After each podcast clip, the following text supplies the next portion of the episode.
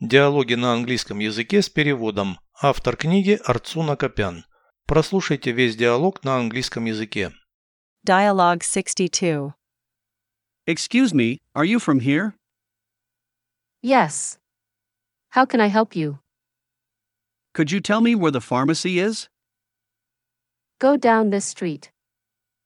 The pharmacy is around the corner. Is there a grocery store? Yes, to the left of the pharmacy. And the market? No, the market is far away. You had better get a cab. Переведите с русского на английский язык. Диалог 62. Dialogue 62. Извините, вы здесь живете. Excuse me, are you from here? Да. Чем могу вам помочь?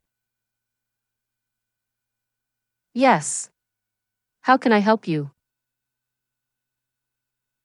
Не могли бы вы сказать, где находится аптека? Could you tell me where the pharmacy is? Идите по этой улице. Go down this street.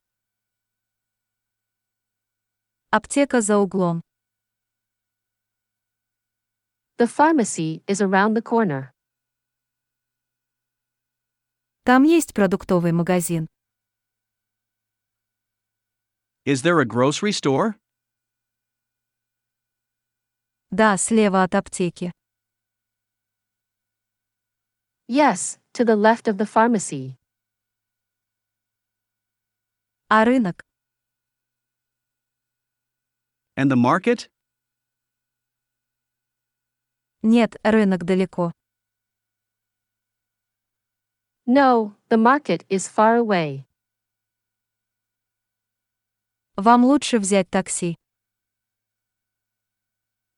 You had better get a cab.